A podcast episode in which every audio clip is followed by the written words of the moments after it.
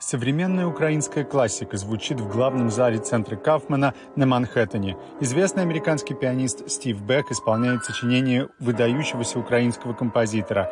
Стив мечтал, что Алексей Шмурак услышит его игру в этом зале. Не довелось. В этом году на фестиваль современной украинской музыки приглашенные композиторы и исполнители не смогли приехать. Многие из них – мужчины призывного возраста, и сейчас вместо репетиций тренируются в отрядах самообороны. Многие смогли уехать из Украины. За тех, кто остался, я очень переживаю. Мне бы хотелось, чтобы они были здесь.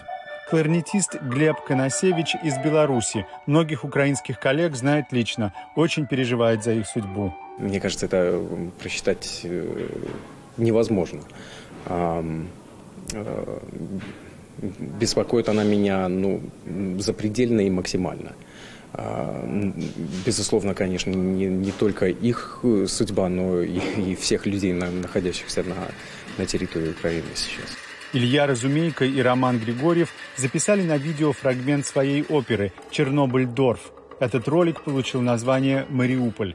Музыканты записывали его в те минуты, когда на здание театра в южном украинском городе падали российские бомбы. Лия Бэтстоун, креативный директор фестиваля, говорит, что в этом году у концертов особая миссия. Наш фестиваль опровергает лживое обоснование войны, что Украина не имеет собственной культуры. Для нас важно, чтобы эта культура продолжала жить, и к ней могли приобщиться все больше людей.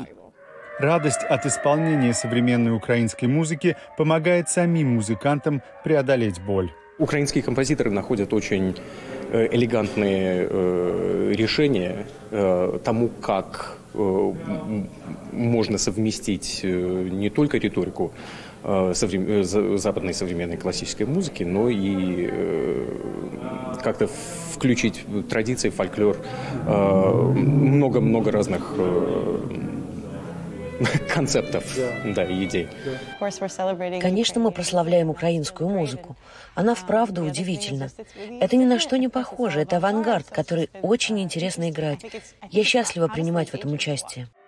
Для нью-йоркской публики, в особенности для украинских американцев, фестиваль – это возможность не только услышать новые нотки родной культуры, но и проявить солидарность со своим народом. Я бы пришла сюда в любом случае, но сейчас всему миру особенно важно отметить музыку и таланты, которыми богата Украина. Все собранные на фестивале средства будут переданы украинским благотворительным организациям. Гуманитарная помощь от современной классической музыки до бинтов и черного хлеба. Настоящее время. Нью-Йорк.